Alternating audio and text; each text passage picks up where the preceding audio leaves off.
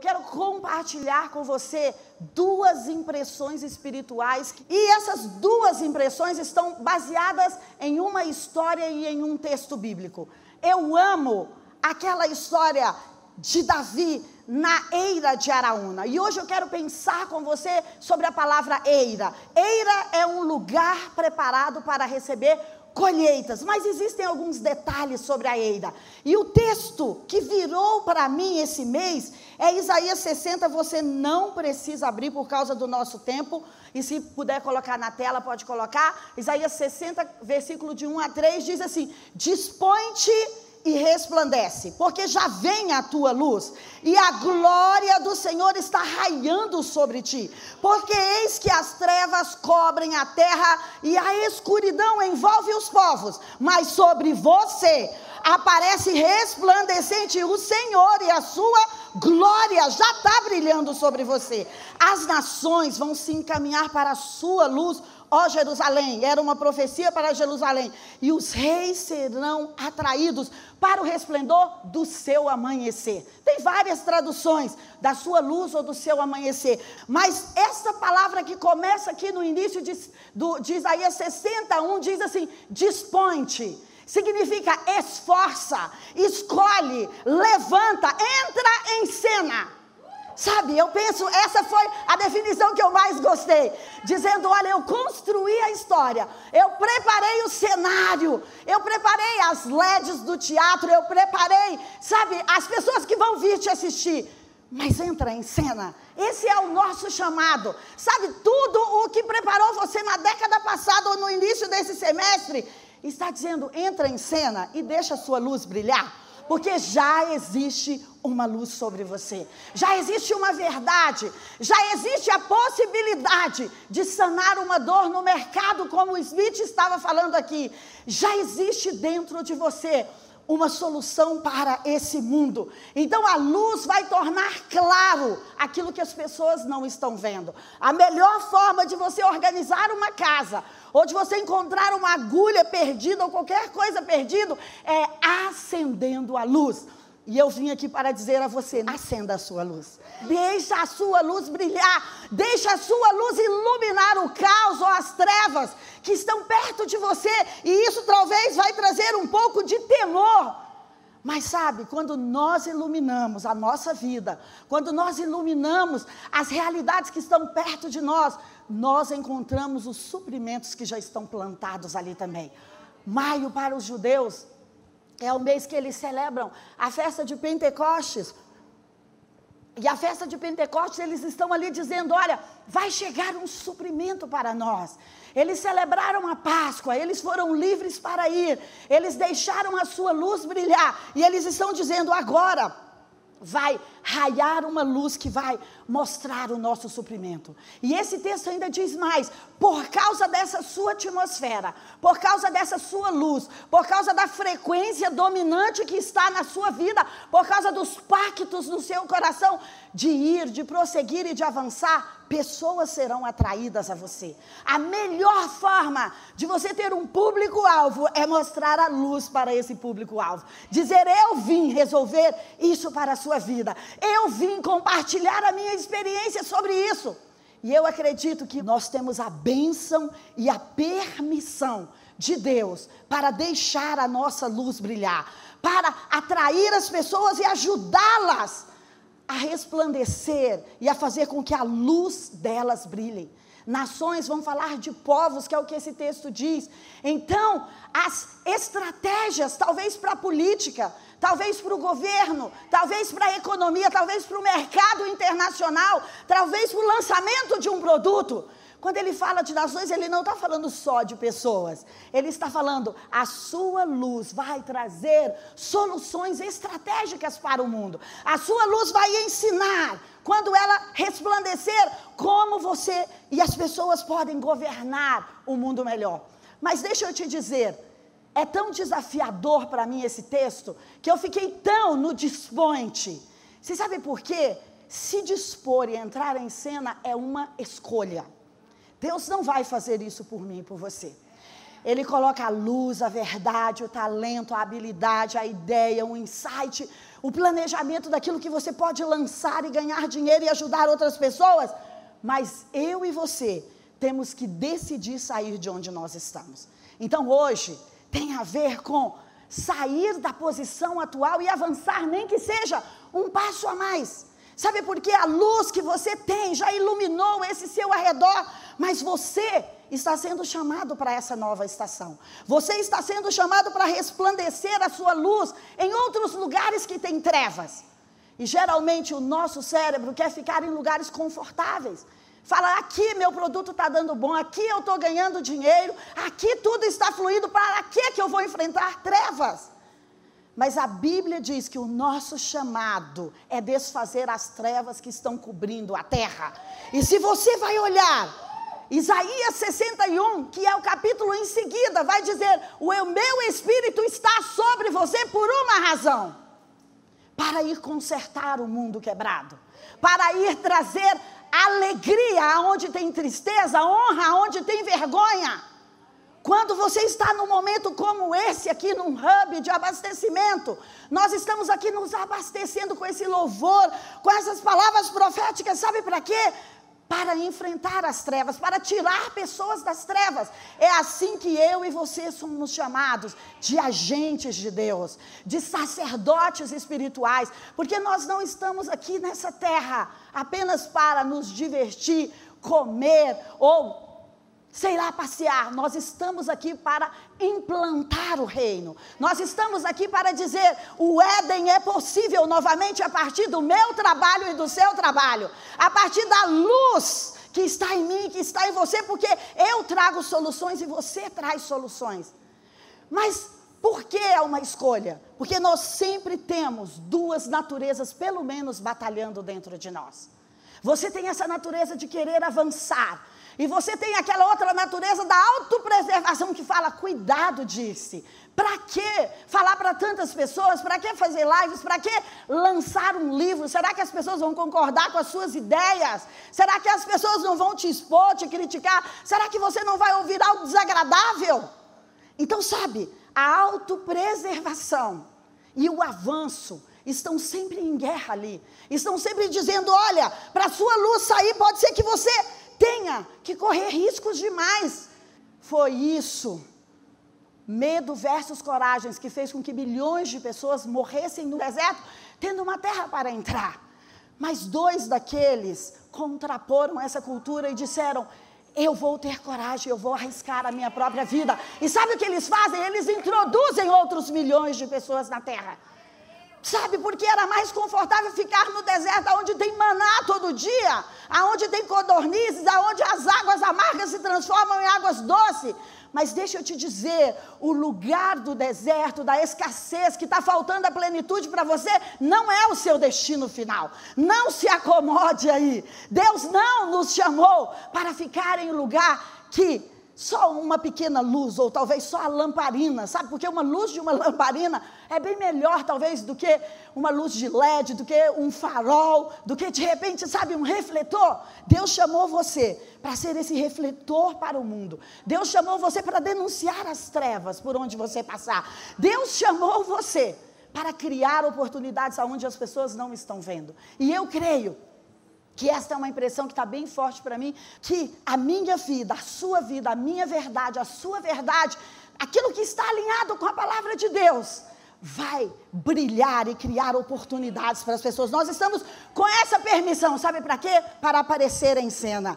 Para aparecer em cena. Sabe, essa é a permissão que você tem para esse tempo. Para aparecer em cena. Então, deixe o seu adversário saber disso. Fala, eu estou vindo para entrar em cena. Eu estou vindo para pastorear os céus que Deus me deu, a família que Deus me deu, o relacionamento que Deus me deu. Eu estou vindo com a verdade de Deus, porque o Espírito Santo está sobre mim e eu estou me dispondo, apesar do medo, apesar da pandemia, apesar do diagnóstico, apesar talvez da escassez apesar talvez da acusação, da crítica, da falta de validação, não interessa. Sabe, essa escolha mora em você, de ir e dizer: eu vou deixar a minha luz vir e eu vou ajudar os cativos a sair dos seus lugares. E eu vou ajudar as pessoas que estavam talvez aprisionadas em ciclos, em vícios, em abusos, em medos, em mentiras. Eu vou dizer para elas que tem um outro lugar que elas podem chegar. E sabe, esse embate se dá geralmente numa eira. Se você vai ver as inúmeras passagens sobre eira, a maior parte, elas estão falando da produção. E elas estão dizendo: olha, na época que você cavou o solo, que você arou o solo, que você tirou dali as ervas daninhas e que você plantou. Todas as vezes que nós plantamos, nós temos direito a uma colheita. Então a eira vai falar desse tempo que eu vou colher aquilo que eu plantei. Lembra do salmista dizendo: aquilo que você semeou com lágrimas, você vai colher com júbilo, você vai ter essa permissão para 2021 colher com júbilo. E lá em 2 Samuel 24, vai falar sobre a eira de Araúna, que para mim é um texto fantástico. Davi contrapõe as ideias de Deus, e Davi faz um censo, e de repente uma praga se instala em Israel. E Davi fala: Poxa, como que eu posso salvar o meu povo? Talvez a escassez, o divórcio, ou sei lá, a traição, a mentira, alguma coisa se instalou em você nessa época. E Davi fala: olha, não tem a ver só comigo, tem a ver com os meus filhos, com os meus colaboradores, tem a ver com as pessoas que moram no palácio. Como que eu posso parar essa praga? E ele vai diante de Deus. E ele tem uma instrução, e a instrução é: vai na eira de Araúna e faz um sacrifício. E ele vai lá e ele conversa com Araúna, e é tão incrível que hoje eu estava olhando, e Araúna significa farei brilhar a sua luz. Olha só, e ele vai lá naquela eira, obrigada amigo, e ele vai lá naquela eira, e, e Araúna fala assim para ele: Olha, você pode pegar tudo o que você quiser, inclusive está aqui a terra, os bois, tudo para o holocausto. E ele fala: Eu não darei ao Senhor algo que não me custe. Você sabe por quê? Deus e o diabo estão de olho nas nossas respostas na eira. Ambos têm heranças para nós, sabe? E eles estão aqui esperando se eu vou buscar o caminho fácil, se eu vou aceitar, entendeu? As propostas que talvez só suprem o ventre ou só fazem acalmar ali aquele momento de raiva ou de ira ou de medo ou de rejeição ou de tristeza. Mas a eira é sempre um lugar de escolha. E eu penso que maio, Deus está levando a nossa vida para a eira. Ele está dizendo: olha, as colheitas estão aí, as propostas também estão aí. Qual é a sua natureza que vai sobressair? Qual é a sua frequência que vai sobressair? Qual é a resposta que você vai dar diante disso? Porque tem coisas, tem alianças, tem propostas, ou talvez tenha negócios que pode apagar a sua luz, que pode dizer: você vai ter o dinheiro que você quer mas você não vai ter a opinião que você quer. Você vai ter o dinheiro que você quer, mas você não vai implantar a cultura que você quer. Você vai ter o dinheiro que você quer, mas você não vai poder propagar a sua verdade. Eu vou comandar a empresa, mas tudo bem, você não quer dinheiro? Então, olha só, existem escolhas que às vezes vão ser assim, tipo apetitosas para nós, porque resolvem dores na nossa vida. Mas Deus está nos chamando para Deixe a sua luz sair. Disponha-se. Então, Davi ali, ele tinha os sacrifícios. Poxa, ele era o rei. Por que não oferecer ao rei tudo que ele queria? Mas a demanda espiritual era dele e de Deus. E ele falou: mesmo sendo rei, sendo dono desse país, o que governa sobre tudo, eu vou pagar por isso. Eu quero me envolver no meu sacrifício. Eu quero me envolver na minha escolha. Eu não quero simplesmente pegar os pratos ou os manjares que talvez sejam favoráveis para a minha época. Não. Eu vou me apresentar, como Isaías diz, diante das cortes celestiais e dizer: Senhor, eu trouxe o meu sacrifício, agora cessa essa praga sobre Israel. Então, todas as vezes que nós estamos na eira, vai ter trigo e joio. E sabe, existem duas definições para trigo ou para joio. Joio não é sempre a erva daninha que cresceu ali e se parece com trigo, também é, mas joio é a palha. Se você conhece de fazenda e eu conheço, quando você planta milho, a verdadeira colheita não é a palha com a espiga, é só o grão do milho. E para isso você tem que tirar a palha. E a palha é algo que serviu numa estação passada. Sabe para quê? Para guardar o grão. Mas que não serve mais agora, porque senão você não terá uma colheita. Então, sabe, quando eu penso que a crise se instala, quando eu penso que aquele momento confuso se instala na nossa vida, são os ventos de Deus, o vento do Espírito querendo tirar a palha de nós. E que às vezes a gente fala, mas meu grão vai ficar aqui, tipo assim, ah, o léu do vento. Mas é aí que você vai ver a sua colheita.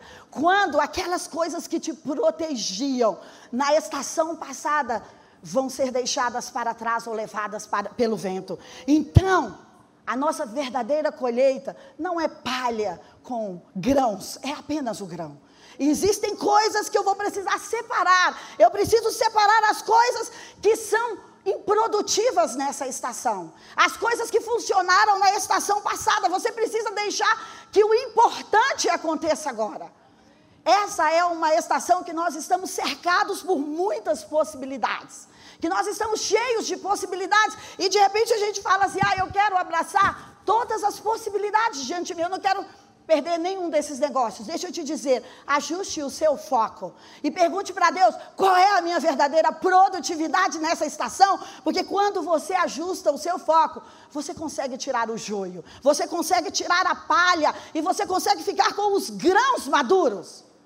Sabe no final do ano, que você tem a prova final e que talvez ela decide se nós vamos passar ou não, se você vai ser aprovado ou não no vestibular, mas nós trabalhamos, nós testamos, nós fizemos outras provas, mas chega uma hora que a escolha só depende de você.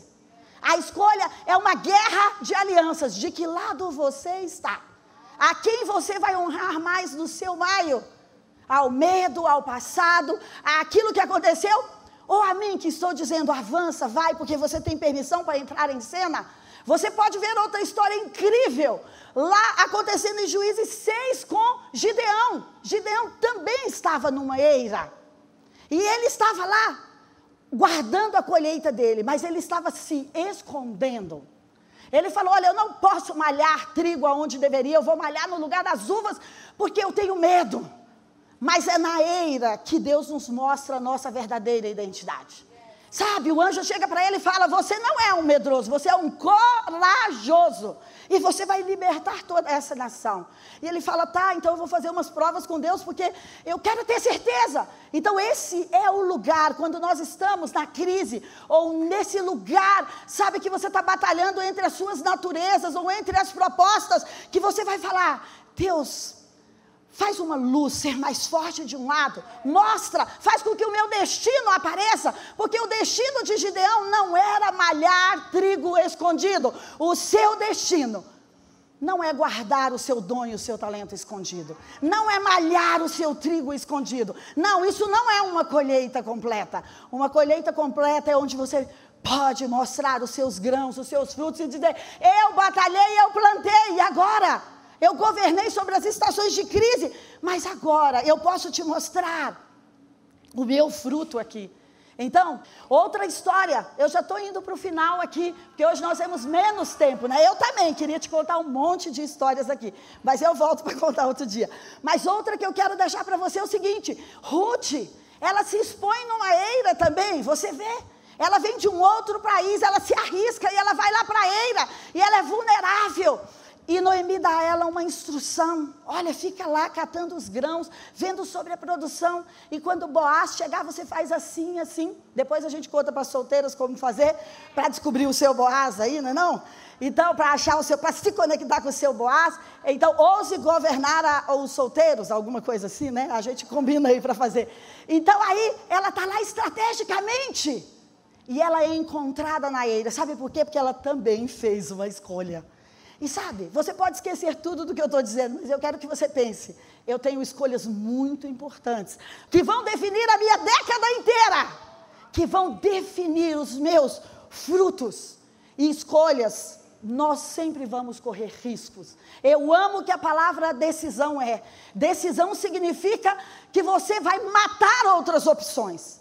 Se você vê depois, Salomão vai edificar lá na eira que o pai dele sacrificou para cessar a praga, ele vai edificar o templo. E uma história que eu acho incrível para finalizar aqui com você é que Pedro é aquele discípulo super incrível, como o nosso Pedro. Não, o nosso Pedro é mais incrível do que aquele Pedro lá da época, né?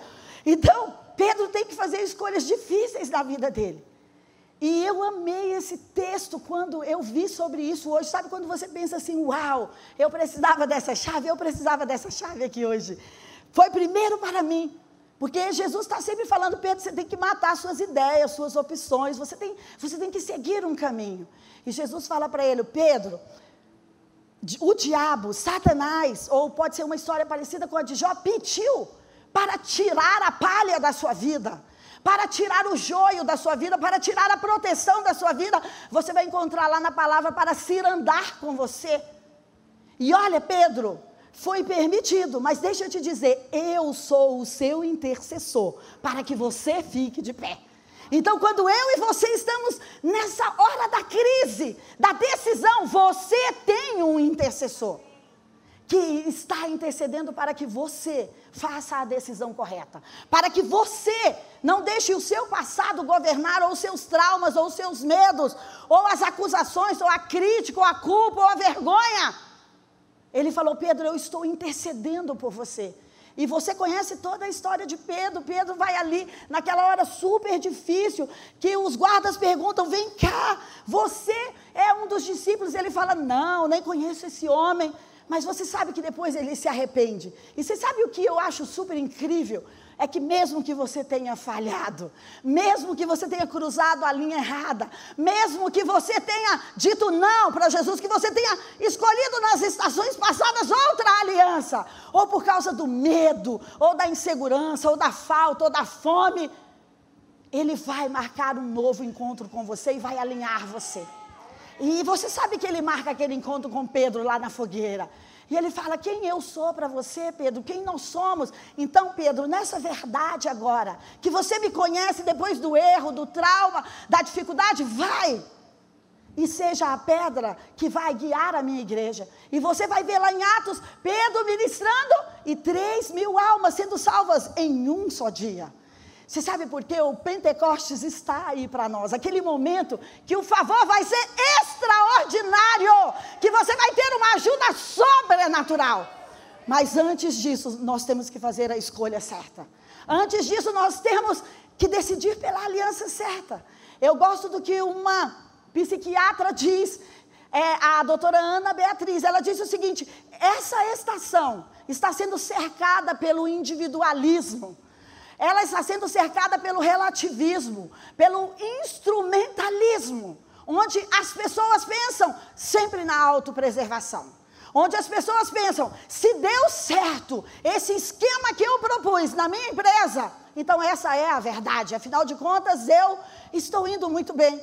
Então as pessoas estão sempre pensando da parte individual, o que é que traz ganhos para mim?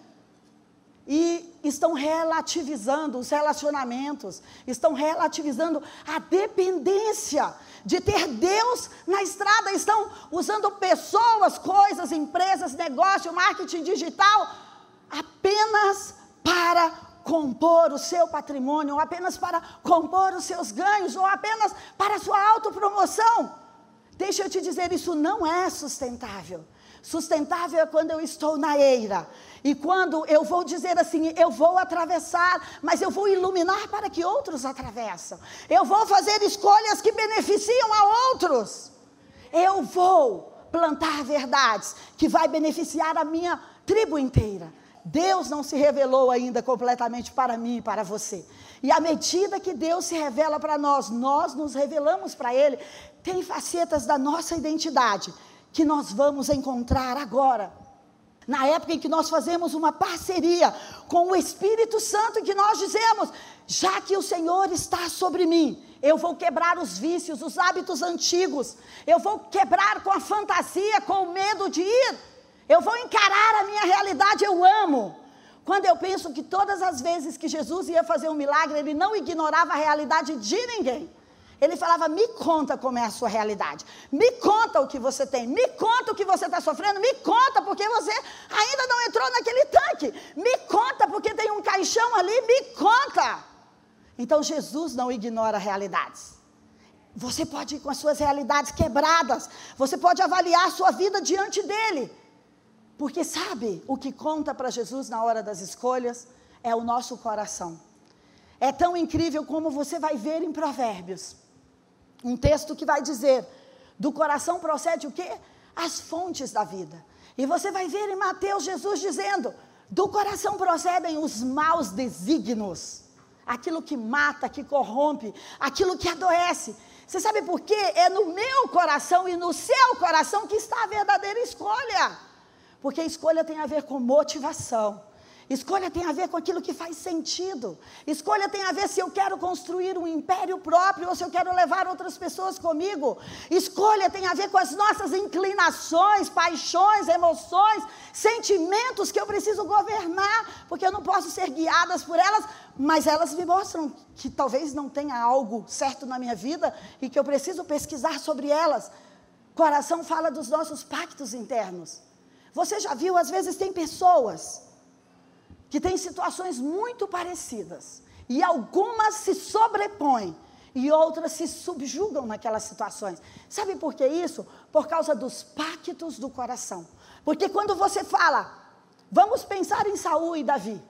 Davi fala: olha, custe o que custar, eu não vou tocar nesse rei que me persegue, que me machuca. Sabe que há 12 anos está aí no meu pé e que eu já ministrei para ele, eu já ganhei guerras para ele, ele já me enganou e eu continuo aqui, mas eu não vou tocar. Era um pacto que Davi tinha. Eu não vou fazer a coisa errada, mesmo que eu tenha oportunidade. Se você vê, ele teve oportunidade. Não, mas eu não vou tocar no ungido do Senhor. E qual era o pacto de Saul? Eu vou fazer qualquer coisa para a minha imagem ficar de pé. Qualquer coisa. Então, os pactos internos é a maior força que nós temos dentro de nós para o erro ou para o acerto. E é isso que Deus olha na hora que Ele está olhando para as nossas escolhas, porque as escolhas não vão mentir, as escolhas vão falar de quem nós somos. Ao longo da vida, as escolhas falam de quem nós somos. Se você quer avaliar alguém, avalie as escolhas. Avalie as escolhas, sabe porque elas estão no automático, elas estão naquilo que está pactuado no coração. É só observarmos isso. Mas a boa notícia é que diante dessa eira, diante dessa crise, diante desse desafio de dispor e fazer com que a luz brilhe, nós temos um intercessor. Então eu não sei qual é o obstáculo que está à sua frente. E é a última coisa que eu quero te dizer hoje é o texto do, de Êxodo 14 que as pessoas são, os, os, os israelitas são livres do, do Egito. Através da Páscoa, eles tiraram a impureza através dos pães ázimos, e eles atravessaram, ou atravessaram não, e eles foram livres. E eles estão ali no deserto, uau, agora a gente já não tem tantos grilhões, mas de repente Faraó muda de ideia, e de repente você vê os gritos do inimigo indo atrás. Talvez você está vivendo uma situação parecida, as ameaças, a acusação, a culpa, coisas que, sabe, o Egito tem a ver com as coisas que passaram. Mas o passado grita às vezes, o passado quer paralisar, o passado quer ameaçar de novo e dizer que ele é o seu dono. E aí o povo está indo ali, mas aí de repente eles têm um obstáculo. E é aqui que a escolha mora. Porque na eira, muitas vezes nós vamos ter obstáculos a colheitadeira pode quebrar, o sol pode estar muito quente, e você fala: ah, não, vou levar esse milho com palha mesmo, palha e tudo, porque eu estou cansado, porque eu estou estressado. Então, tem um obstáculo, e o obstáculo é o mar vermelho. E ali eles têm que fazer uma escolha. E Deus fala para Moisés: Moisés, diga para esse povo que eles precisam só se dispor e deixar a luz deles brilhar. Diga para esse povo que eles precisam só dar um passo a mais. Porque ele não contou se o mar ia se abrir, o que ele iria fazer com o mar. Não, só se disponha. Por quê? Porque todo o passado, os, os egípcios, os erros, aquilo que você já deixou na cruz, não é mais sua demanda, é uma demanda de Deus. Ele diz: Olha, esse passado nunca mais vai incomodar vocês. Mas diga ao povo que eles têm uma coisa para fazer: avançar. eles precisam avançar, eles precisam se dispor. E eles precisam deixar a sua luz brilhar, sabe por quê? Aí eu vou mostrar a luz e as trevas. Aí eu vou mostrar o benefício de quem está com cada aliança. Aí eu vou mostrar os benefícios do pacto. Então eu vim aqui para dizer para você: entra em cena, avança. Eu sei que você pode estar na eira como eu, separando os grãos do joio, e talvez com dificuldades, e talvez nós não estamos enxergando bem, mas tem uma instrução para nós. Pode avançar, porque Jesus está intercedendo por você.